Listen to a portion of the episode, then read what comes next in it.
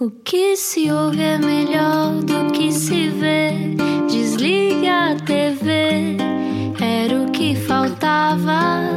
A vida acontece quando anoitecer, era o que faltava. Juntos eu e você. Olá, bom final de dia com a Rádio Comercial. Como é que foi o dia? Foi bom? Uh, se foi mau, não quero saber, não temos assim tanta intimidade, estou a brincar. Bem-vinda à Rádio Comercial, bem-vinda.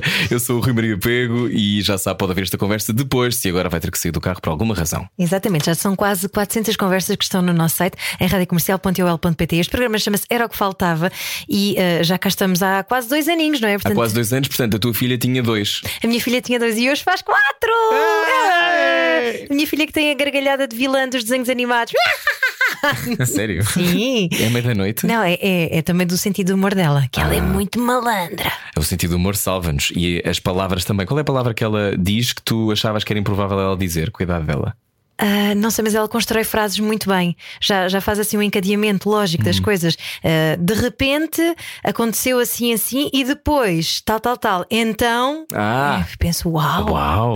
Quer dizer que se calhar um dia vai ensinar como a nossa convidada. Olha, quem sabe? Quem sabe? Hoje, se só chegou à rádio comercial, a conversa é com. Explica-nos como se eu tivesse acordado de um coma. Cláudia Lucas Shell é escritora, poeta e dramaturga. Escreve contos semanalmente para o Jornal Público, vive mal sem caminhadas, sem baque e sem batatas fritas. Já foi galardoada com o Emmy Award como elemento na equipa de argumentistas da telenovela Laços de Sangue, mas já fez muitas, muitas coisas. É cofundadora do Teatro Nacional 21 e da Cama de Gato Edições e acaba de lançar A Mulher Sapiens, livro de textos que prescrutam a mulher que cada vez menos tem convenções, as suas convenções de sempre, tem aquelas que quiser. Na rádio comercial, hoje recebemos Cláudia Cláudia Lucas Céu, que vai voltar como atriz também ao teatro em breve. Olá, Cláudia. Olá, e parabéns à mãe e parabéns à filha. Obrigada. Tu também tens uma filha, não é? Escreves muito sobre ela, esse amor é maior que nós temos, não é? É verdade. Sabes que eu comecei só a escrever sobre a minha filhota, a Francisca, muito recentemente, porque eu tinha um bloqueio emocional muito esquisito, muito, muito bizarro mesmo. Eu não conseguia, sempre começava a escrever alguma coisa para a Francisca e eu começava a chorar.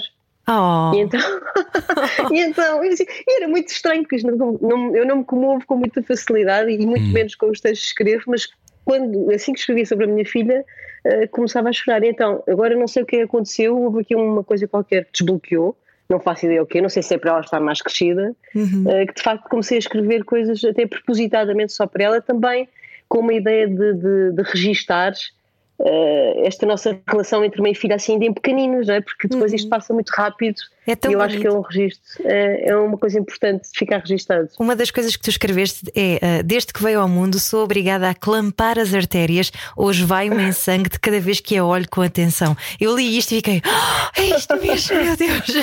Pois é que é mesmo, não é? Parece que não cabe, não cabe dentro de nós tanta tanto, tanto amor e tanta, tantas emoções que nós guardamos. Eh, e de facto é, é um clichê, mas os clichês vêm de algum uhum. lado, não é?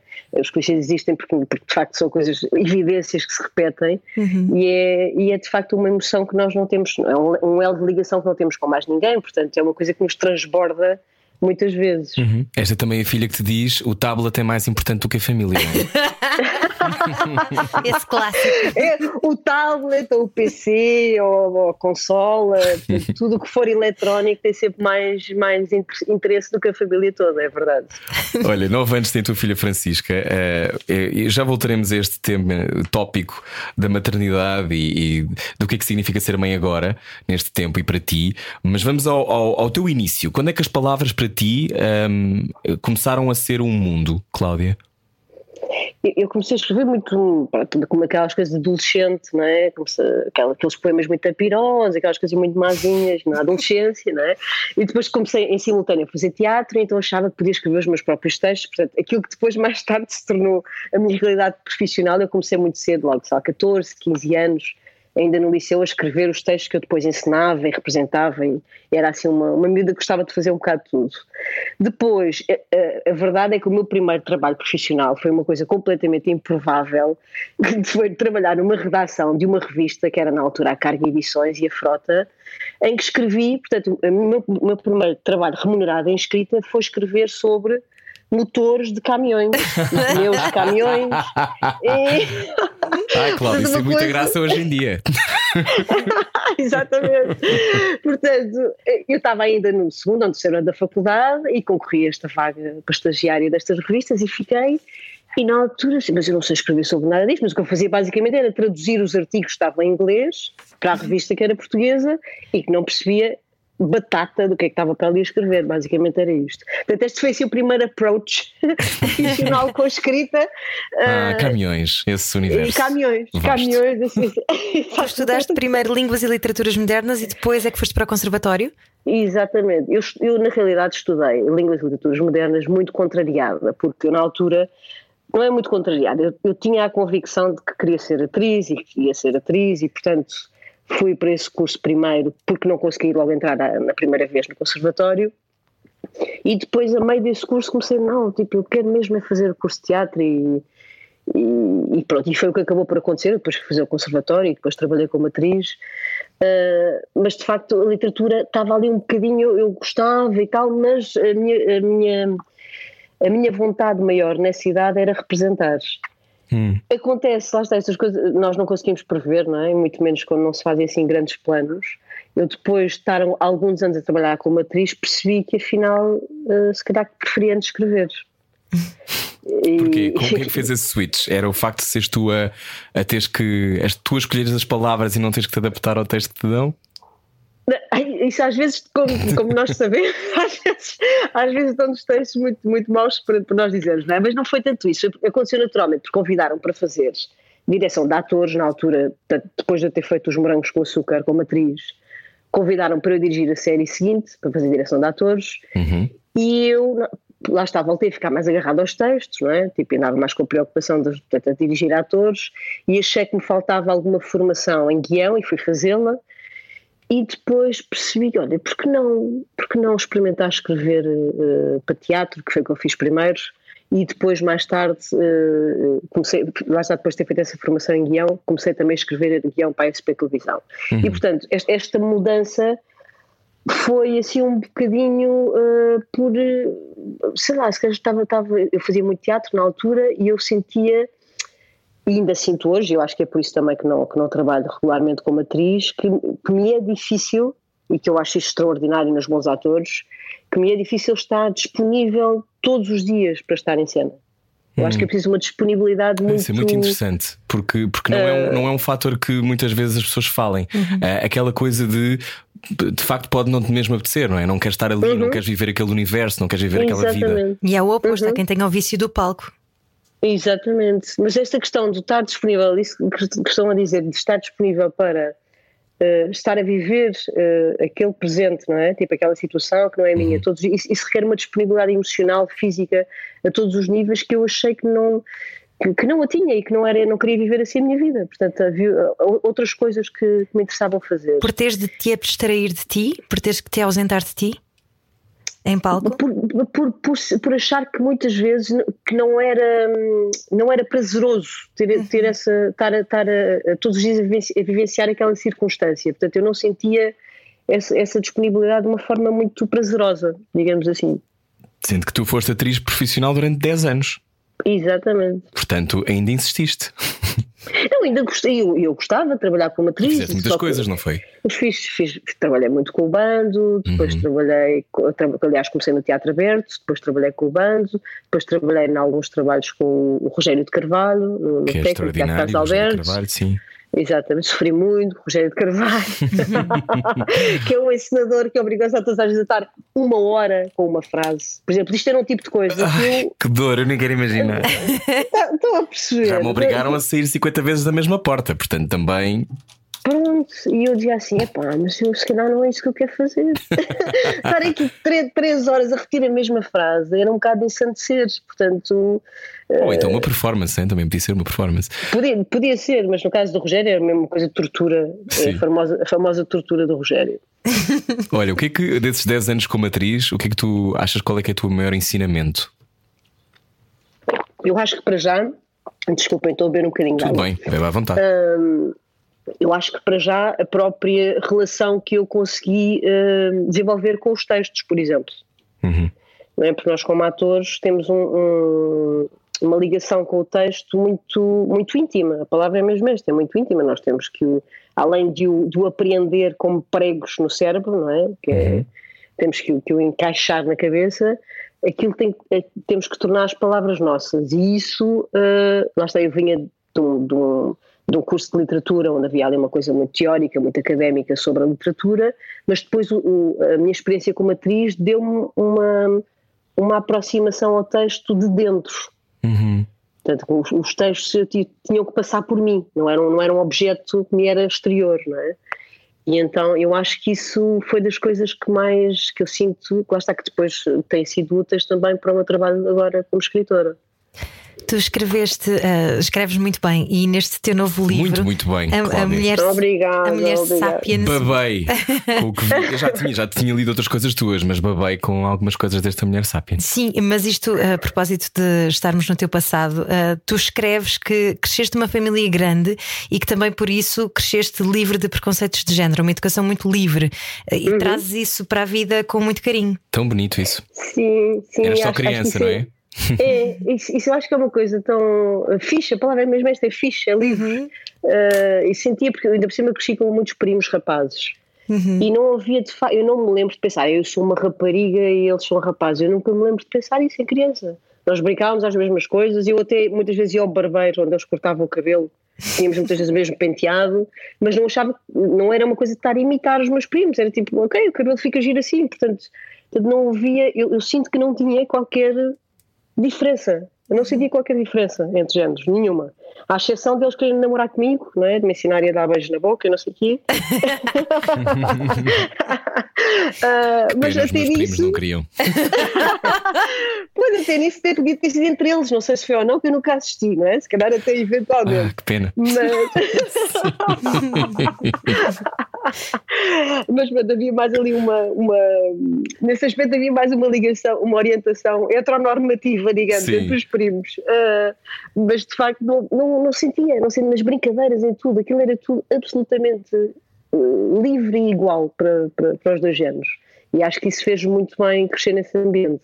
E a tua filha, Porque... li, li, no, li no teu A Mulher Sapiens, a tua filha tem a mesma leitura, não é? A história do homem e da mulher.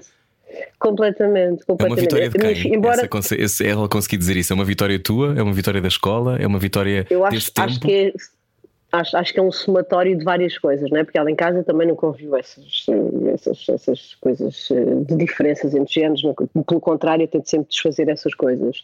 Embora, e na, na escola onde anda também, felizmente, não há qualquer. Eh, é uma escola também de, de ensino moderno que não tem qualquer eh, preconceito, aliás, mesmo, mesmo entre eles, que é uma coisa que já aconteceu, por exemplo, um rapaz, um colega dela com seis anos gostar de um outro rapaz, eu na altura até perguntei porque uh, se calhar numa escola que fosse mais formal isso podia dar algum, alguma fricção.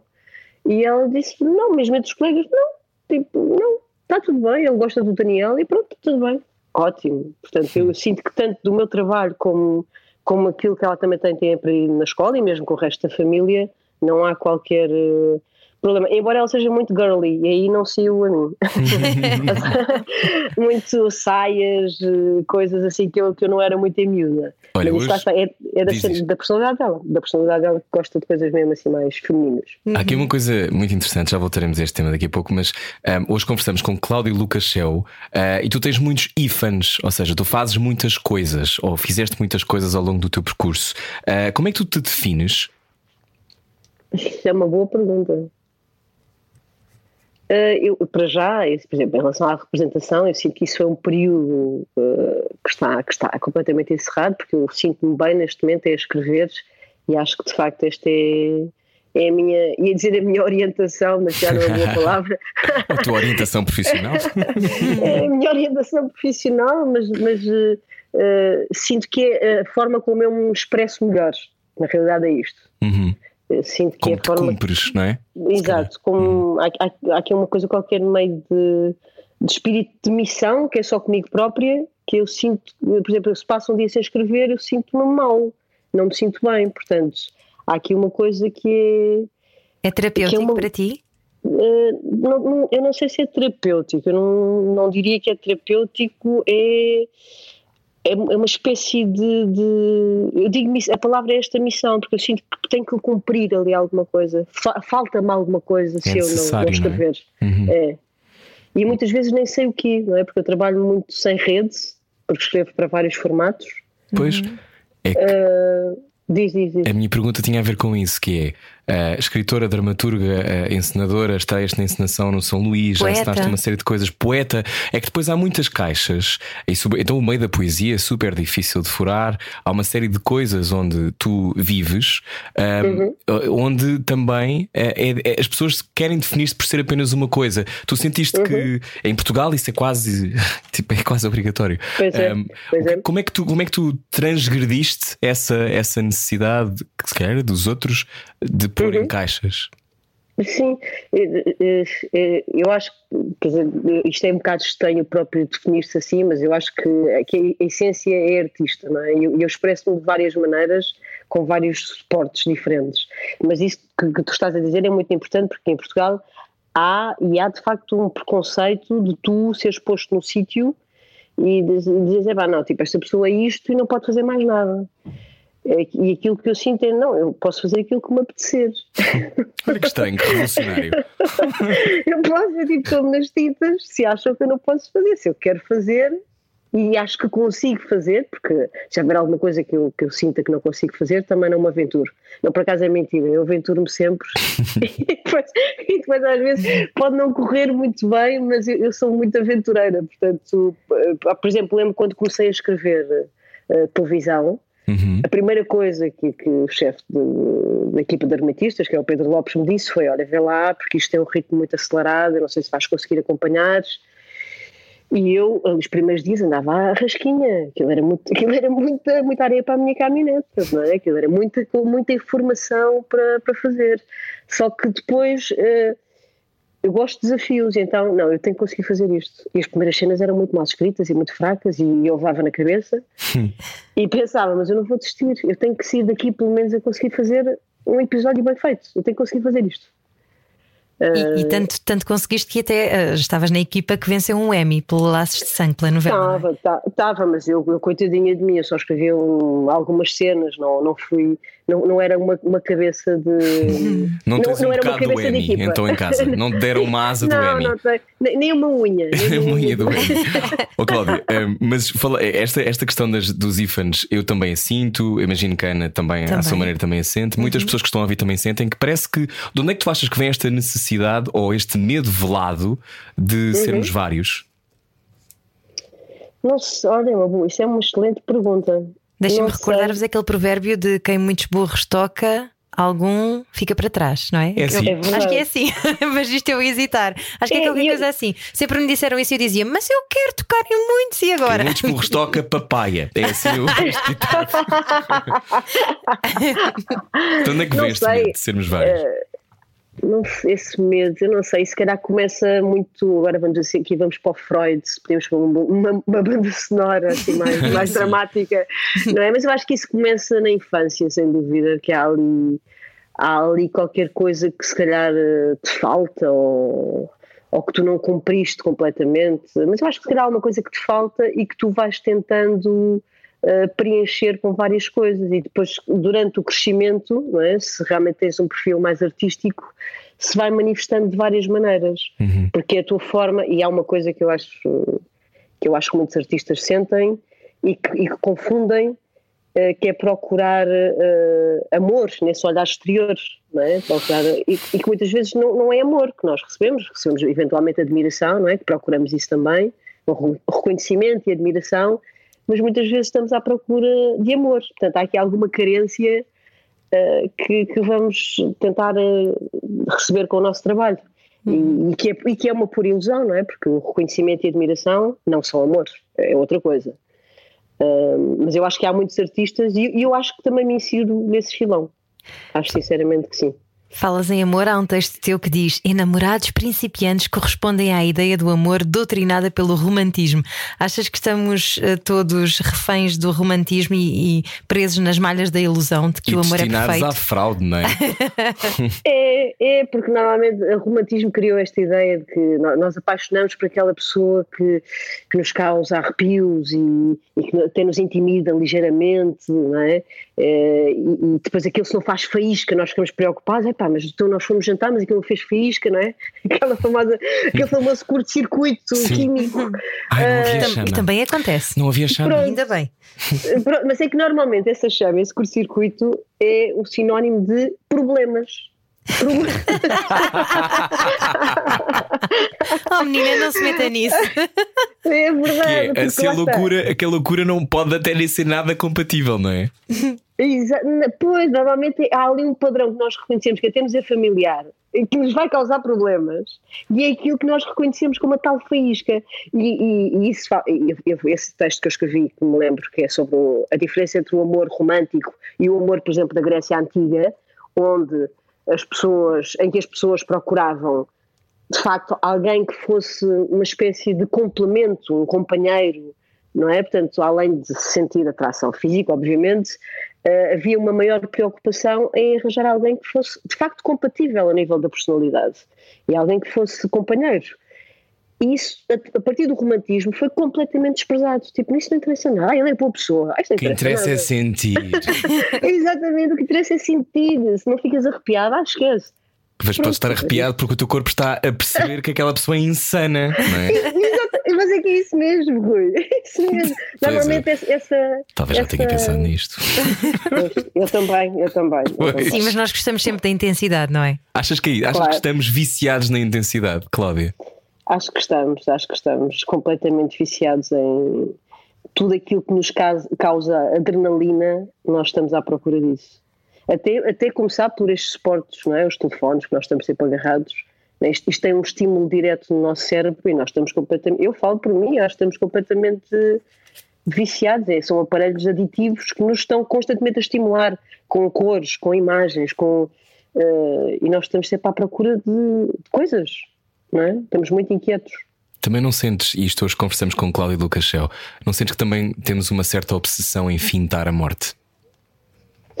Temos, temos, temos, temos. Temos até em fintar e em fingir que ela não existe, não é? Nós vivemos muito como imortais. Esta coisa da pandemia relembrou-nos ali. Eu acho que agora já estamos um bocadinho mais, já está mais diluído também, felizmente.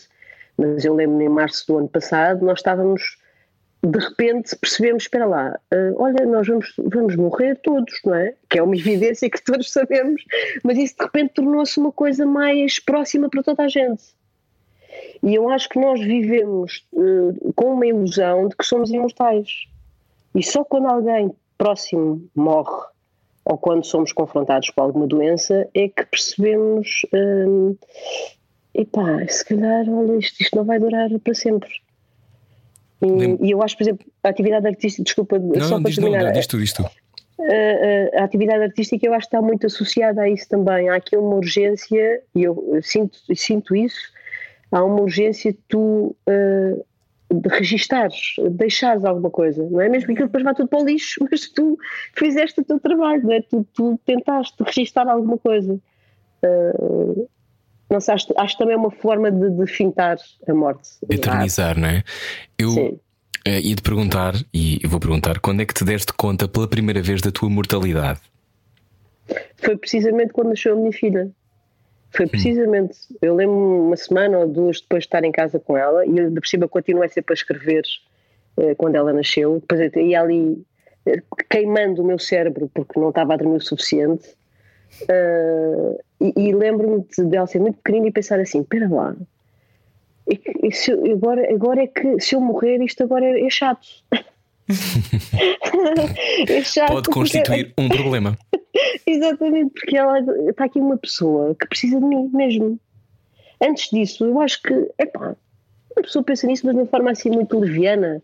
Uh, felizmente, felizmente, e digo mesmo. Uh, com, com, muita alegria, ainda não, não perdi ninguém assim muito importante, não é? assim, ninguém muito uhum. próximo, e portanto nunca fui confrontada com isso de perto. e de facto, a primeira vez que eu pensei nisso mais a sério foi quando nasceu a Francisca e eu pensei: epá, eu não posso morrer agora, isto tem que me aguentar pelo menos, sei lá, 20, 25 anos, que é para ela já estar adulta e ir à vida dela.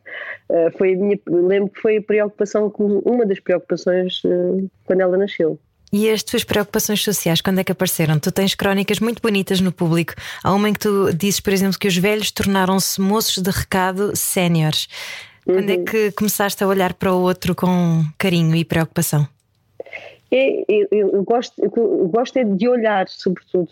Gosto, percebem o que eu estou a dizer? Sim. É, olhar, eh, porque eu acho que de facto, e é, é difícil, eu acho que é cada vez mais difícil porque os estímulos são tantos e é tão difícil olhar e ver de facto o que é que está a acontecer, ou pelo menos ter um ponto de vista sobre isso porque uh, cada, as, as, opiniões agora são tantas, é tanto ruído, que há uma tendência a massificar completamente uh, a forma de olhar, de olhar para o mundo. E eu gosto de olhar para, com atenção e gosto sobretudo de olhar para sítios se calhar outras pessoas não estão a olhar ou não olham tantas vezes. E, e a literatura para mim também funciona muito desta forma, como uma espécie de lanterna uh, que ilumina assim, os sítios mais escuros eu gosto muito de olhar para sítios mais escuros e feios e onde as pessoas não gostam, para onde as pessoas não gostam de olhar. Achas que temos aversão a isso? Acho que sim. Acho que pomos imensa maquilhagem, imensa maquilhagem e, e desviamos muito a cara para o outro lado. Não. E eu, eu acho que estou uh, nos, últimos, nos últimos livros, nos últimos textos, eu tenho se calhar tentado ser menos, uh, como é que eu ia dizer, menos, acusavam muito de ser muito explícita e um bocado violenta. Eu acho que continuo na mesma a olhar para sítios escuros, se calhar a forma também, porque já estou se calhar um bocadinho, pronto, já passei dos 40 e uh, a forma se calhar agora já está um bocadinho menos uh, chocante, digamos assim, se calhar às vezes tinham uma tendência para ir para modelos mais chocantes para falar sobre temas fortes, mas continuo a interessar-me por temas que, que as pessoas não gostam de falar. Por exemplo, que sabes que eu, eu há pouco tempo uh, eu nunca tinha lido Sarah Kane. E uhum, quando li Sarah Kane, eu imagino uhum. que, tu, que tu gostes muito. Sarah Kane, uma dramaturga uhum. inglesa, escreveu o quê? Cinco peças? Cinco, seis? Sim, Cinco. sim, sim. Depois suicidou-se. E depois suicidou-se. E uhum. muito nova. Uh, e mudou uhum. o teatro para sempre também. Eu, eu, quando li o Blasted, que é a primeira peça dela, eu fiquei uhum. nauseado e é uma coisa que eu acho, e depois também li, li, o que é que ela dizia sobre escrever sobre a violência, e uma das coisas que eu, que eu acho que, que, percebo, e acho que também às vezes vivemos de uma maneira muito ascética, não é? Porque o mundo também é muito violento, eu acho que também tem a ver com uhum. isto. Mas, uhum. mas mostrar a violência e tu usares esses modelos mais chocantes servia para tu a, também digerires a violência do mundo. É, é por isso, mostrar a violência é, é necessário para nós não cairmos nela. Acho que sim, acho que é, porque eu acho que o perigo é fingir que não está lá, não é? É fingir, por exemplo, uma das coisas que mais me. não é que me perturba, mas que me incomoda é continuar a associar-se a palavra uh, bondade à humanidade. Porque eu acho que isto é uma forma de branquear uh, aquilo que verdadeiramente existe na humanidade a humanidade, eh, para mim, não só para mim, para, para vários pensadores contemporâneos e mais antigos até, uh, há, há um, infelizmente, mas é uma evidência, eu acho que há uma tendência muito maior para, para o mal no ser humano do que para o bem. O ser humano esforça-se para. A bondade exige prática, exige existe escolha, não é? Exige escolha. É, tem, tem que se escolher para ser bondoso, não é, não é uma coisa que esteja que esteja naturalmente no, no, ser humano. Digo eu, na minha opinião, não acho, não acho que. E a história, quer dizer, a história está cheia de momentos absolutamente uh, execráveis e hediondos, como é o caso sempre do Holocausto, que é um acontecimento muito, muito recente ainda na história da humanidade. E, e, e eu gosto de expor isso nos textos não, não, não como crítica, porque eu não me ponho fora disso, eu faço parte disso, não é? fazemos todos parte disso mas como forma, como dizias, e que é interessante colocá-lo dessa maneira, de, de, uma certa digestão, não é? porque a digerir e assimilar, e, e só, só digerindo e assimilando uhum. é que uhum. nós, se calhar, podemos transformar-nos numa outra coisa, não é? Sim.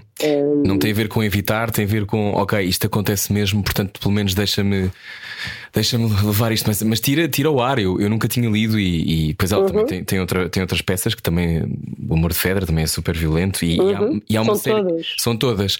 Porquê que tu achas que há pouco falavas sobre a tua mudança para modelos que se calhar são menos chocantes? É uma escolha para. eh, veio com a maternidade também?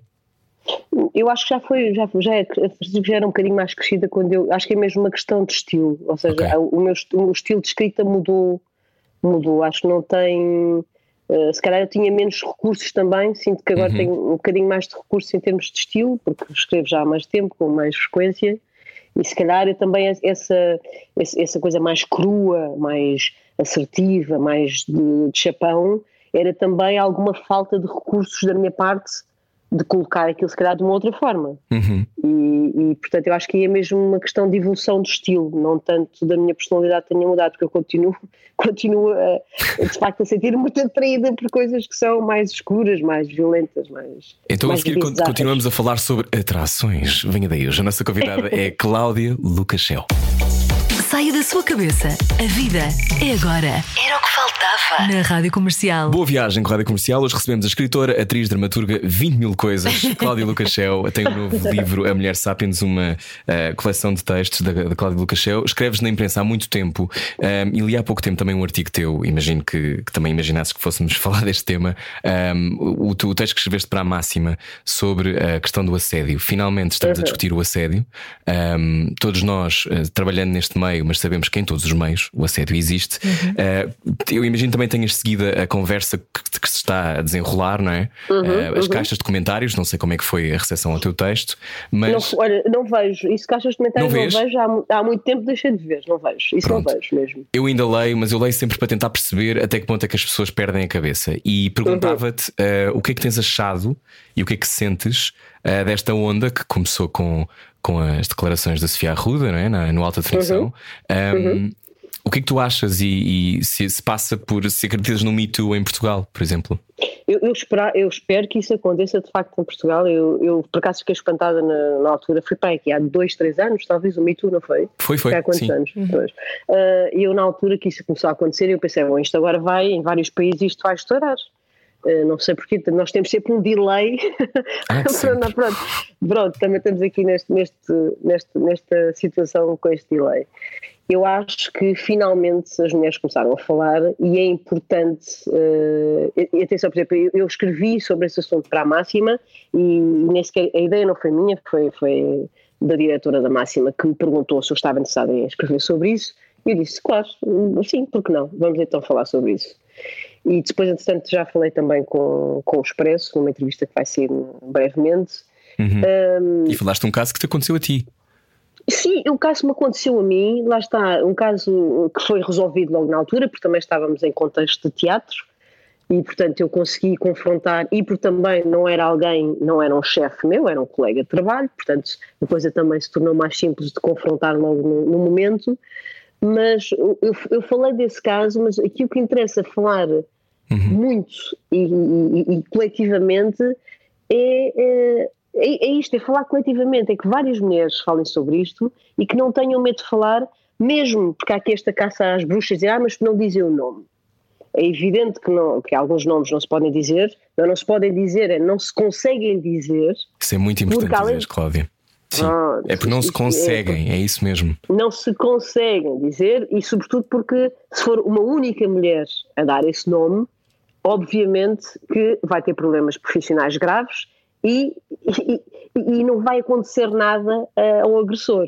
Portanto, isto tem que, ser algo, tem que ser uma coisa que tem que ser coletiva e isso é uma coisa que eu tenho esforçado para dizer em vários sítios, que é, tem que ser coletivo.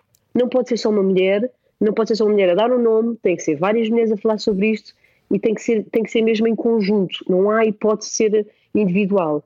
Depois aquilo que eu sinto, e, e não é só em conversa de cabeleireiro, que por acaso também já ouvi no cabeleireiro, e que é eh, que eu fico mesmo, eh, pá, não, não consigo deixar de reagir porque fico mesmo perturbada e irritada, um certo machismo, tanto nos homens como das mulheres, Como porque nas quando mulheres. este tema, como nas mulheres, quando este tema eh, vem, vem à conversa, de ficarem sempre do lado do agressor. E isto é uma coisa que me ultrapassa. A lógica Ultrapassa- do estavam a pedi-las ou porquê que não fizeram nada na Ou- altura? Ou não, Porquê porque que esperaram nove anos para dizer? Exatamente, exatamente, exatamente. Isto é gravíssimo. Isto é gravíssimo, é por, é por isso é que eu digo que tem que ser falado e tem que ser falado muitas vezes até se, até se desmistificar completamente que estas mulheres não disseram os nomes ou não dizem ainda porque têm medo. E o ter medo, se calhar é preciso, lá está, falar muito e falar muitas vezes para se deixar de ter medo. E, e também para criar medo do outro lado. Porque se nós começar- começarmos a falar, não é? Se nós mulheres que já passámos por estas situações começarmos a falar, e, e, e quando digo estas mulheres, digo, digo quase todas, porque é rara a mulher que nunca passou por uma situação de assédio sexual. E com um sistema de impunidade é- instalado, não é? Um sistema patriarcal. Exatamente, e nem sequer há, não há legislação que, que, que, que contemple só o assédio sexual, sequer. E há aqui uma Portanto, questão que isto- tu, isto- também é importante dizer que é eh, dizer isto depois do que. Primeiro, acho que o prazo para poderes relatar algum tipo de situação dessas, acho que é isso. Primeiro, não há uma moldura que, que especifique isso, e depois é outra coisa, que é Exatamente. nove anos depois ou dez anos depois, é difamação, se não for sustentado, não é? Se não for sustentado Uhum, por vários, uhum, vários uhum. depoimentos. E a difamação depois leva para a justiça, leva para a justiça. Depois há, eu acho muitas vezes, e é isto que a mim me perturba muito, que é a descredibilização da pessoa que o diz. Que é, Exatamente. é a destruição do caráter da pessoa que, que dá a cara, em vez de ser, um, em vez de ser, vamos ouvir o que é que esta pessoa está a dizer e se calhar É. sei, fazer diligências, tentar perceber. É, ah, Porquê que achas que isso é o machismo, de repente com o megafone na boca? É. isso?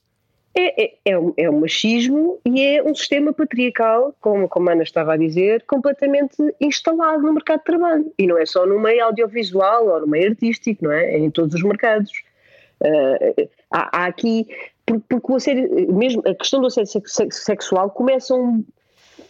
Onde é que começa? Não é? Porque era isto também, eu escrevi sobre isto, que é no meio, por exemplo, maioritariamente eh, masculino, que normalmente é o que acontece no audiovisual, na parte técnica, por exemplo, onde, é que, onde é que está essa linha? Porque, por exemplo, é, é admissível que um realizador, ou um diretor de atores, ou seja quem for que está acima de um ator ou de uma atriz, lhe diga. Olha, eh, por exemplo, coisas deste género, que quem trabalha em televisão sabe, sabe que, que- que se dizem. Eh, olha, é pá, essa, tipo essa saia, bem, faz-te um rabo, ou essa camisola faz-te um peito, não sei o quê. Isto, isto é admissível, é um local de trabalho. Não me parece já admissível. Alguém contesta isto em local de trabalho? Não.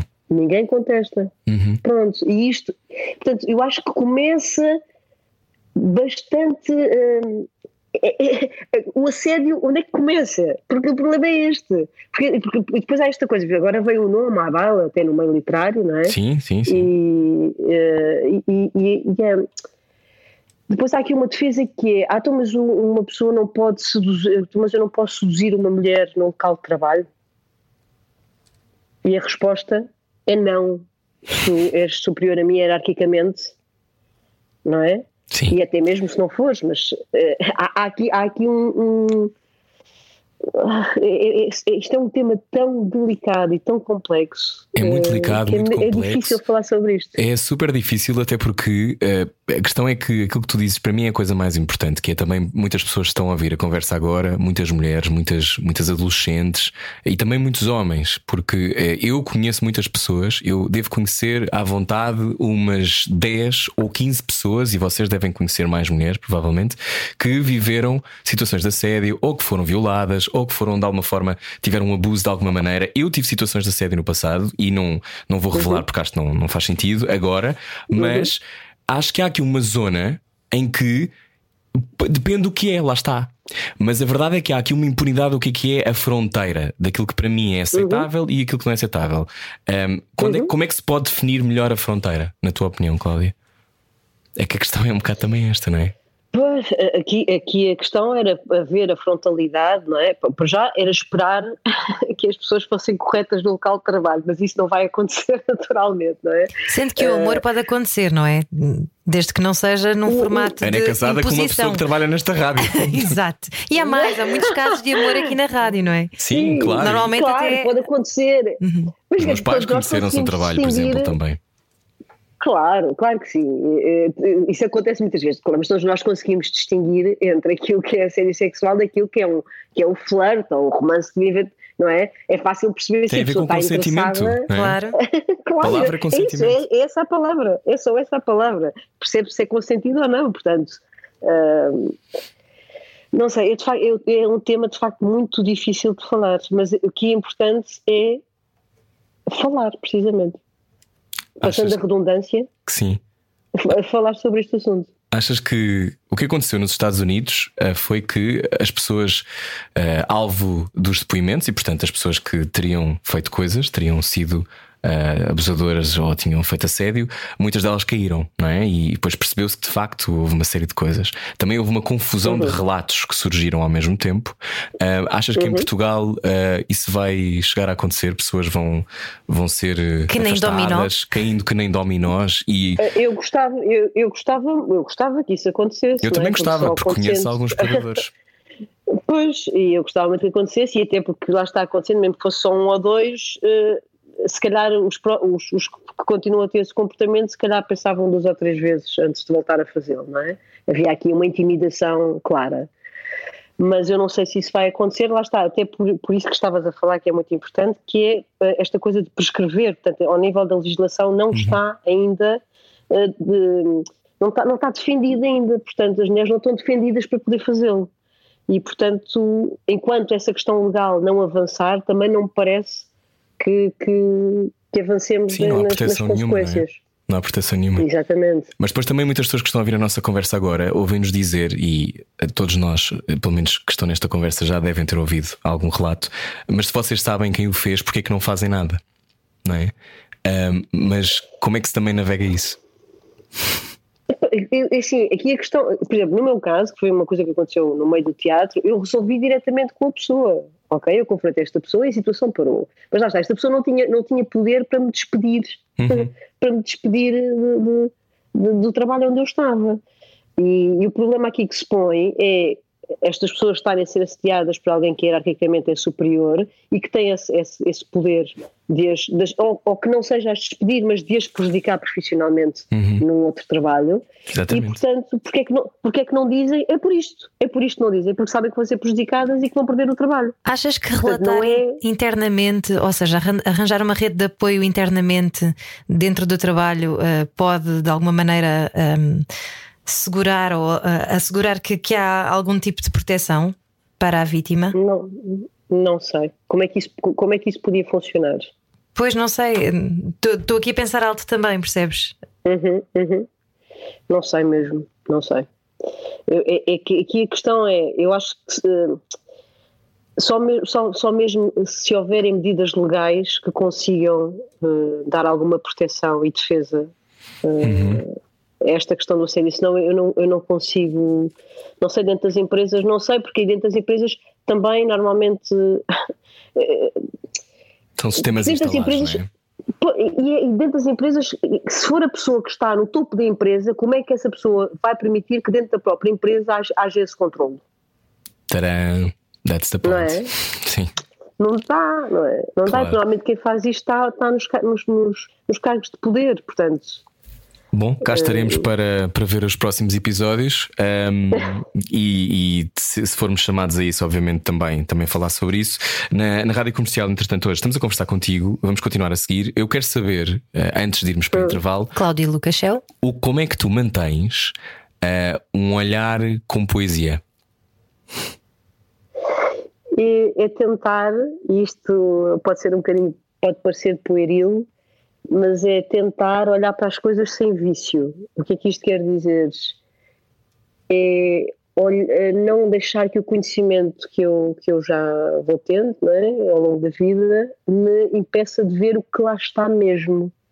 Uhum. E, e, é, e, é, aí que eu encontro poesia, não é? Esse, esse, olhar que é mais límpido. Uma espécie de. Eu até escrevi um texto sobre isto, que é uma espécie de hum, educação para a desaprendizagem. Ai, que bonito. Uh, uh, tentar desaprender aquilo que nós vamos, porque a poesia precisa muito disso, dessa limpeza, dessa limpeza, do olhar uh, ser, ser limpido. E depois também há uma coisa já agora que eu acho que tem, tem influência na forma como eu penso. Eu sou muito miúpe, vejo-me muito mal desde menina. E, e, comecei a usar óculos já tarde, portanto, só, só perceberam na escola primária, eu comecei a usar óculos aos 6 anos, portanto, eu até aos 6 anos eu vi muito mal, portanto, o mundo para mim era se calhar mais aquilo que eu imaginava do que aquilo que eu realmente estava a ver. E, e depois, durante a adolescência também, andei a adolescência inteira sem óculos porque queria ficar gira uh, aos namoros. E então também não via nada. Cláudia, eu era igual. Pronto, e, portanto, muita coisa que eu acho que aquilo que eu vi foi aquilo entre uma mistura que eu fui vendo meio nas penumbras, porque eu tenho oito dioptrias e, portanto, sem óculos de facto não vejo quase nada, Uau. e entre aquilo que eu ia imaginando. E então há esse, esse, lado da imaginação que eu acho que vem de uma deficiência visual. Isto agora sem qualquer brincadeira. E desenvolveste mais os outros sentidos, possivelmente. Exatamente, acho que sim, sinceramente, sim. acho que sim. Sim, acho, consegues acho prever que... as migrações com a, com, com, a tua, com a tua audição. migrações dos pássaros. Já voltamos com a Rana Rádio Comercial. Hoje falamos com Cláudio Lucas Shell. Sensibilidade e bom senso. Só que não. Não. Era o que faltava na Rádio Comercial. A nossa convidada chama-se Cláudio Lucas Shell, escreve muito, escreve muito bem. A mulher Sapiens um, é uma mulher que sabe, a mulher Sapiens, uh, e que sabe que tem que aguentar. É esta a punchline sobre a mulher Sapiens. É, é, é, a primeira frase desse conto é a mulher, sapi, a mulher sábia sabe tanto como o homem sábio, bastante pouco. uh, não é, eu acho que todos nós não é, tipo, é, é é tão, tão, tão evidente que sabemos tão pouco. E cada, cada vez, é, isto também é um clichê, mas é verdade, cada vez sabemos que sabemos menos, portanto há, há que nos confrontarmos com isso. Mas há também uma cultura de mediocridade. Também, também, isso é outra história, mas sim, sim, sim, sim, sim, sim. Eu, eu acho que agora há uma cultura de eu não preciso de saber que eu vou ao Google. Portanto, uhum. eu vou, se eu precisar de saber alguma coisa, eu vou pesquisar, mas é tudo de um, de um conhecimento muito superficial, muito, muito de procurar um significado. Uhum, com quando, pouca reflexão. Quando, é, não tem reflexão e não tem significante, que é aquilo que é mais, uhum. uh, mais relevante para a nossa vida, não é? Que é, que é o, o, significado é pronto, aquilo ipsis verbis, não é? O significante é tudo, tudo o resto, é ao, ao que soa, ao que sabe, ao que parece, portanto, tudo o que abrange uma outra musicalidade sobre, hum. sobre as palavras. Tu uh, és escrava das tuas primeiras impressões? Uh, não, não sou, não, não. Já mudei muitas vezes de opinião sobre uh, primeiras impressões, não, não sou mesmo, não. Hum. Mas isto Já... é um tempo, como, como falávamos, da superficialidade. Eu, eu tenho a sensação que, como não queremos demorar-nos muito tempo, muitas uhum. vezes vivemos em função de primeiras impressões como é que, vou usando há pouco uma expressão que eu usei, como é que fintamos a nossa tendência para ai, facilitar? Pôr legendas em tudo? Sim, facilitar, amiga. Pois, olha, não sei, por exemplo, isso é, essa coisa também de fazer logo uma avaliação, se calhar também parte muito das redes sociais, não é? Por exemplo, nós vemos um, as pessoas muito mais, então agora, desde, desde que estamos mais fechados, vemos muito mais as pessoas virtualmente do que presencialmente. E aí há, há logo aí um juízo, não é? Há uma avaliação através de uma imagem, de facto, nós também não temos acesso a mais nada, portanto, nós uhum. fazemos uma avaliação muito rápida através daquilo que a pessoa nos está a mostrar e tipo, olha, isto não me interessa nada. Quando muitas vezes, coitada, a pessoa até pode ter um mau gosto estético Sim. e gráfico e depois até ser uma pessoa. Mas não lhe correu bem, não é? Tipo, às vezes não correu bem. Exatamente, não correu bem aquele, aquela, aquela imagem que, coisa. Mas, uh, epá, não sei. Não, uh, é, é gostar uh, mais de menos coisas, se calhar. Sim. E gostar de estar é, calado, não é? Eu também acho que passa por aí. É, pá, é, é verdade, verdade. Tentar ouvir. Tentar ouvir, porque eu acho que estamos todos com dificuldade sobre isso. Olha, tu escreveste uh, um dos teus vários textos muito bonitos deste teu uh, Mulher Sapiens, um novo livro de Cláudia Lucas Shell. Tu dizes: há uns anos ofereceu a lua à filha, dera-lhe um sonho. Esse é, é tão bonito, uh, esse teu resgate da poesia para o, para o dia a dia. Como é que tu fazes Sim. isso? Como é que tu. Um, como é que tu animas o teu dia, Cláudia Lucas É, é difícil, difícil, não é? Uma coisa é escrita, outra coisa é a realidade, mas, mas, mas por exemplo, no caso dessa, dessa da Lua, isso, isso, isso aconteceu mesmo. Eu fui jantar fora com a minha filha e, e vinhamos a, era num restaurante perto de casa e vinhamos a pé para casa e estava uma lua gigante, assim, uma lua cheia, gigante, muito luminosa, verão, uhum. e eu olhei e pensei assim, pá, eu podia lhe oferecer a lua, aquilo não é ninguém. E então, mas achei, ela tinha, pá, sei lá, seis anos, talvez. Pensei, ela vai gozar comigo de certeza. Disse: Olha, filha, a mãe oferece-te a lua. E ela disse: O quê? E eu, a mãe oferece-te a lua, não é de ninguém. Eu ofereço-te, faço um contrato e é tua.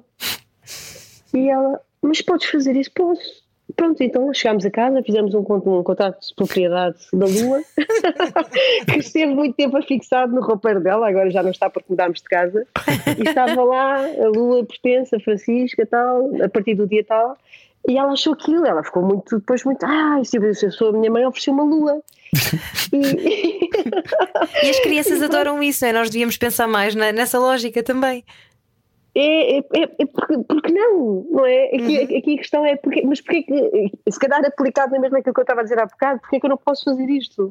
Uhum. Não é? Nós somos tão pouco uh, livres, somos tão, tão condicionados, a nossa cabeça é tão condicionada para uma série de coisas que não podes fazer, não é? Uh, e, e, eu gosto muito de procurar isso, de, e isso anima-me de facto, isso de facto é uma forma de me animar os dias de procurar aquilo que se calhar é mais inusitado. Não tenho muito não, não sinto muito esforço, porque de facto acho que sou muito criativa e, e, e, e rapidamente me vêm várias coisas à cabeça, às vezes até demais, que eu gostava de ser mais zen, digamos assim, mais, Olha, mais, o, que é mais passivo. O que é que em ti faz, eh, te faz. Uh, o que é que tu ainda tens de fazer pazes em ti? É assim a pergunta. Boa pergunta. Uh, eu acho que gostava, aquilo que eu gostava é de ser menos intransigente comigo. Eu sou, eu, houve um período da minha vida que eu fiz psicanálise e era uma coisa que me, que me indicavam que é para você, pronto, com alguma facilidade perdoa coisas graves e tal que, que lhe fazem, mas consigo não não, não, há a mínima coisa e é, eu fico mesmo mal. Tipo, eu às vezes gostava de. Epá, olha, fizeste isto mal, paciência, segue em frente. Seres tua amiga, não é? No fundo. É, olha, é mesmo isso. Gostava de ser minha amiga. Fica um pouco triste assim a frase, mas é verdade. Não, mas é, é normal. Ser mais minha amiga. Nós temos a tendência a sermos muito autocríticas, não é? Também temos muitos cânones sociais em cima de nós e falo enquanto mulher, mas também os homens a, a mesma coisa, não é? Há muitas Sim. convenções que nós temos que cumprir. Sim, sim, sim, sim, sim. Depois, depois também é a questão da consciência, não é? Porque às vezes pessoas fazem determinadas coisas que eu penso, epá, eu não, eu não era capaz de fazer esse, esse, tipo de coisas, não é? Que é uma coisa que vai, vai prejudicar declaradamente alguém, uhum. porque eu sei que depois eu não conseguia lidar comigo. Uhum. Não é? Depois não era capaz era de dormir, não é? Portanto, não, há aqui uma coisa que não é bem, não é altruísmo é uma consciência que não sabe lidar com isso. Olha, uh, queres conversar connosco mais um bocadinho no podcast ou tens que ir à tua vida? Não, tudo bem, tudo bem. Até mais 15, 20 minutos, tranquilamente. Então, ótimo. Então, falamos no podcast da Rádio Comercial. Hoje conversámos com Cláudia Lucachel aqui em direto. A Mulher Sapiens já está à venda, mas não pudeste fazer um evento de lançamento, não é, Cláudia? É verdade, ainda não. Provavelmente vamos fazer no final de maio, mas uhum. como foi agora, começámos agora a desconfinar eh, na altura que saiu o livro ainda não estava, ainda estávamos fechados. Portanto, agora sim, agora provavelmente no final de maio vai haver lançamento. Muito bem, então vai poder comprar a Mulher Sabe, já pode comprar a Mulher Sabe. Já pode, já pode. E depois sim. vai poder ver outra vez a Cláudia no teatro, mas sobre isso falamos no podcast. Venha daí, Rádio Comercial, até amanhã. Beijinhos, até amanhã. Amanhã o Era o que Faltava recebe Marcelo D2, diretamente de Rio de Janeiro. Um estrelão, é amanhã. Adeus, boa viagem saia da sua cabeça. A vida é agora. Era o que faltava. Na Rádio Comercial. Boa viagem com a Rádio Comercial. Estamos no podcast. Já podemos dizer palavrões, Cláudia. É aqui onde tudo é possível, este terreno fértil. Um, Perguntava-te há bocado sobre o, sobre o teatro. Uh, voltares ao teatro 11 anos depois como atriz. Tu já, nos, já me explicaste um bocadinho há pouco, mas voltando. Uhum. Orlando, uh, uma história de Virginia Woolf. Um, uhum. Há pessoas que viram um filme com Tilda Swinton, uh, que eu vi com a minha mãe e eu só dizia ai que lindo, ai que lindo, ai que lindo, mas ao mesmo tempo um pouco parado. Um, uhum. como, é que, yeah. como é que vai ser fazer esta, trazer esta história para o teatro? Uh, tu vais uhum. também escrever? Eu estou a fazer a reescrita do Orlando, da Virginia Woolf, uhum. e a ideia, o texto ainda não está terminado, nós vamos estrear em, no final de novembro, em Guimarães, e depois, em março de 22, vamos estar na sala grande do Teatro Nacional. Uhum. Uh, e estou, portanto, a, a, escrita do texto é a reescrita do Orlando, da Virginia Woolf, e misturá-lo depois com um texto mais performático que vai cruzar com os acontecimentos na, em Orlando, na cidade de Orlando, na América, uhum. uh, com, com, o atentado daquela discoteca da Pulse. Discoteca Pulse. Uhum. Exatamente, o atentado homofóbico. E, portanto, e ligando tudo isto, tanto, tanto o texto da Virginia Woolf como depois este atentado, à questão de, de homofobia e, e, e o, o, tema do espetáculo é a transformação, é precisamente esta, esta possibilidade de, de, de, de falarmos de, de, de transexualidade, do transgênero. Uhum. Daqui a uns tempos escreveste numa crónica, no, aliás, não foi uma crónica, acho que foi até no teu Instagram, sobre um, as, as questões que colocaram à tua filha na escola a propósito da homossexualidade. Como, é uhum. é, que, como é que hoje em dia lidam com isso?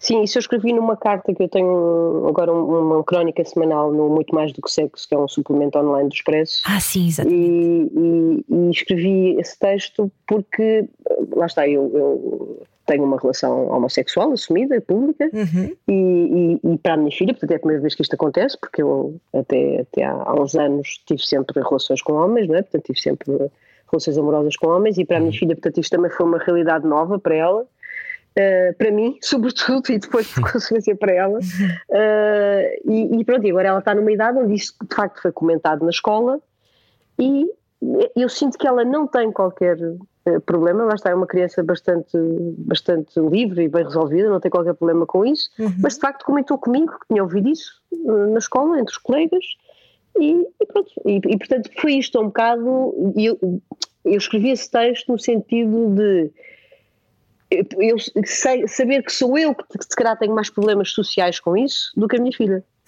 Ou seja, sou eu que tenho mais é medo que ela sofra, uhum. que ela sofra algum tipo de discriminação ou retaliação por, por a mãe não ser eh, heteronormativa, não é?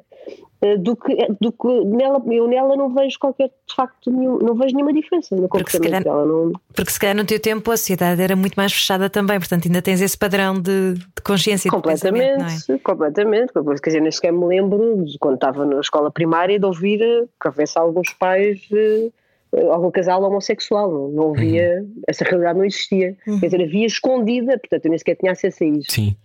Mas, uh, mas ainda bem, uh, podes, podes explicar-me, e eu tenho uma opinião muito pensada sobre isso, não é? Porque já, já falei muito sobre isso, mas esta ideia sim. da importância da visibilidade, não é? Que é, uhum. aliás, comove muito que, que, o, que Orlando que vais fazer tenha essa, essa ligação com, com a discoteca Pulse, porque foi uma das razões porque eu decidi, na altura, falar sobre ser homossexual publicamente. Uhum. Qual é a importância uhum. da visibilidade para ti, Cláudia?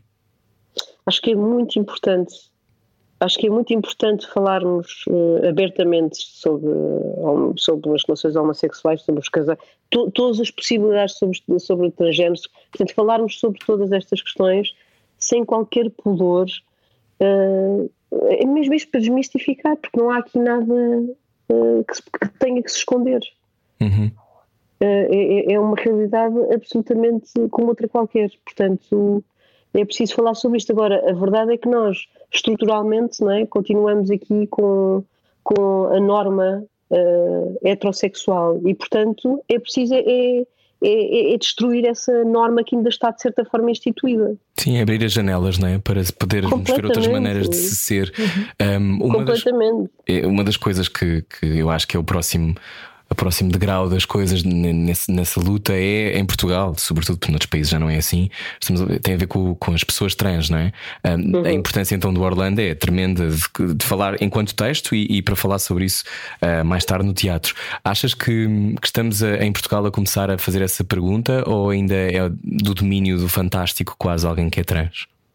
Eu acho que estamos a começar a fazer essa pergunta. Eu tenho a ideia que já estamos, pelo menos, hum, atenção, também nós estamos aqui a falar é, no grande centro de Lisboa, claro, em Porto, pronto, aqui nos centros urbanos, eu acho que já realmente se está a começar a fazer essa pergunta. Uh, mas ainda é uma coisa uh, que eu acho que, eu acho que há pessoas que ainda nem sequer sabem o significado da palavra. Uhum. Muito sinceramente. Ser transgênero, não é? Exatamente, não Depois há a questão do não binário e de tudo o que isso envolve. Eu acho uhum. que, eu, eu, não sei se concordas, eu acho que uma das maiores razões para haver tanta transfobia e perseguição a pessoas que apresentam uma aparência não binária, por exemplo, ou querem mudar uhum. o nome, é uhum. um, ser transgressor ao ponto de rejeitar uma noção de machismo inculcada. Uhum. Ou seja, como estás a tirar uma espécie de casaco, eh, tu estás a ir contra a norma, não é? Que é a mesma coisa de que duas mulheres estarem no- juntas e, Uhum, e dois uhum. homens estarem juntos. Sim, mas eu- eu- eu- isso custa mesmo a entender. eh, Custa, porque assim, eh, que eu- eu não consigo apreender que é.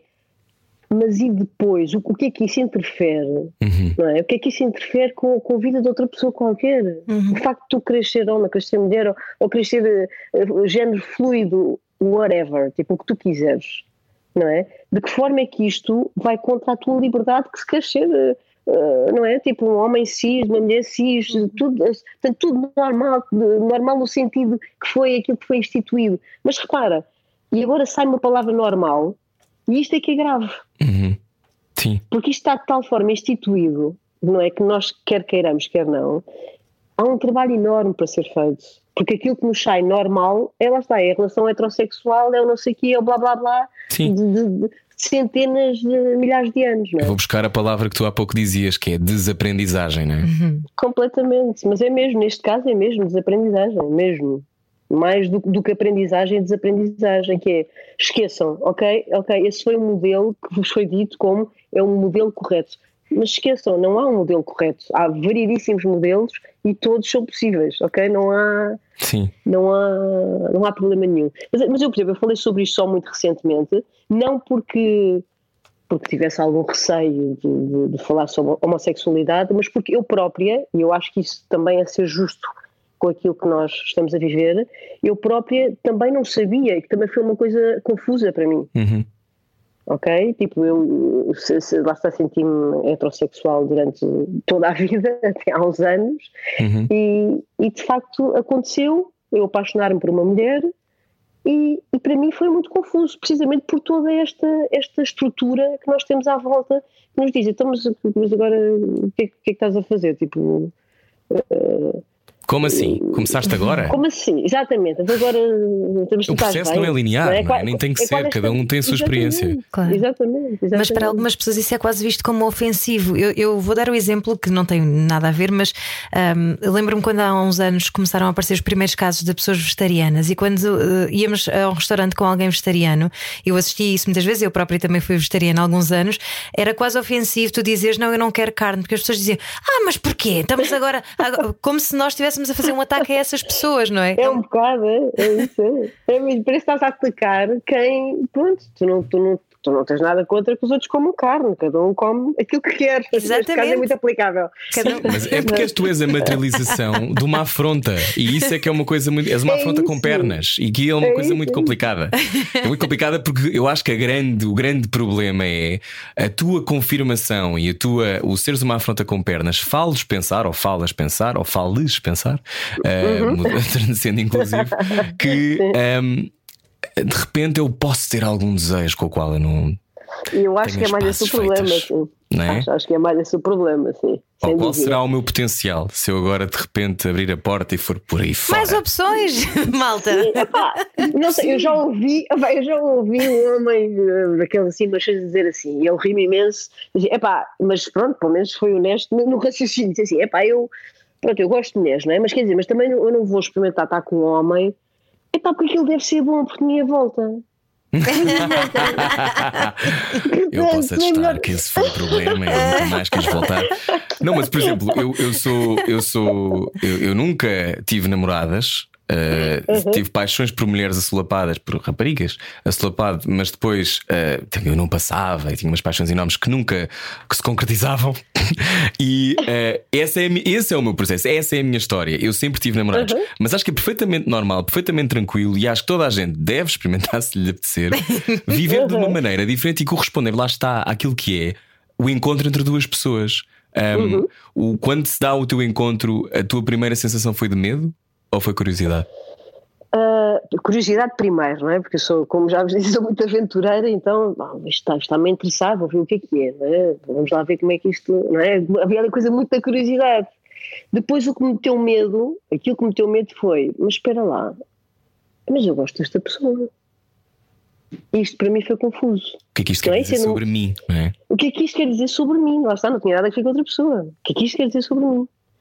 E, e, portanto, houve ali um período onde eu sentia que estava uh, a rejeitar um bocado a coisa, tipo, não, tipo, isto é só uma coisa passageira, tipo, isto não é uma experiência e tal, é uma aventura e, e depois, quer dizer, depois tornou-se demasiado evidente que, uh, tipo, Cláudia, para de ser totó, né? Tipo, faz-te a vida, mulher, tipo, tu estás apaixonada por esta pessoa, é totalmente irrelevante se é um homem, se é uma mulher, tu gostas desta pessoa, portanto Uh, e pronto, e depois não, não deixei de ter qualquer uhum. confusão sobre esse assunto, mas, mas reconheço que não que, que houve ali um período nublado, estava, estava nublado. Uhum. Quando é que és mais feliz, Cláudia Lucachel? Posso, posso ser politicamente incorreta? Se é à vontade. Olha, sou mais feliz, por exemplo, durante um orgasmo. Uhum. Uh, Primeira pessoa que nos diz isto, bravo. Obrigada por isso. Finalmente. Sim. Vocês andam todos a dormir. O que é que se está a passar? Finalmente alguém diz que é o orgasmo. Sou mais feliz uh, dentro d'água, a nadar. Uhum. Eu sinto muito feliz quando estou dentro d'água. Uh, sou mais feliz quando estou a ler um livro muito bom e, sobretudo, quando acabo de descobrir um autor sinto-me muito feliz quando, hum. eu penso assim, como é que eu estava a viver sem conhecer este livro deste autor? É ultrajante. Como é que eu respirei durante este tempo é, todo? tipo, eu não sou digna, não sou digna desta vida. Portanto, sim, sou muito feliz. E depois, olha, há uma coisa que me faz muito feliz, muito simples, que é quando a minha filha adormece, ela, é muito complicado adormecer, ela detesta dormir, portanto, como é que ela adormeça, anda ali Ui. em revolução. Mas depois, quando eu percebo, imagina, passado uma hora, ela já está a dormir, eu vou lá espreitar para fechar sempre a porta do quarto. E uma coisa que me faz feliz é olhar para ela, quando está mesmo, mesmo desligada, mesmo a dormir, e há ali uma coisa tão desprotegida, tão inocente, tão lavada, é esta a palavra, hum. é, é, é mesmo, é, vai dar uma alegria mesmo genuína, pura. Que bonito. Dá vontade de te dar uma lua a ti também. Oh, obrigada. obrigada, Gostamos Cláudia. muito de conversar contigo. Também gostei muito de conversar convosco. A Mulher Sapiens está à venda, Orlando uh, regressa em novembro, não é? Vai estar em novembro em Guimarães. Exatamente, exatamente. E depois em março em, no Teatro Nacional em Lisboa. Olha muito que bem. maravilha. Cláudia, muito obrigado, gostamos muito. E até já. Eu também. Beijinhos para os beijinhos. dois até já. Beijinhos, beijinhos, beijinhos. Voltamos amanhã com mais conversas, amanhã com Marcelo D2 e já sabe, se tiver propostas de convidados, pessoas que acha que nós temos que conhecer e que também quer conhecer melhor, já sabe, é só enviar para um e-mail. Era o que faltava, arroba radiocomercial.ol.pt. Beijinhos. Adeus, até amanhã. Era o que faltava. Com Rui Maria Pego e Ana Martins. Juntos eu e você. Na comercial.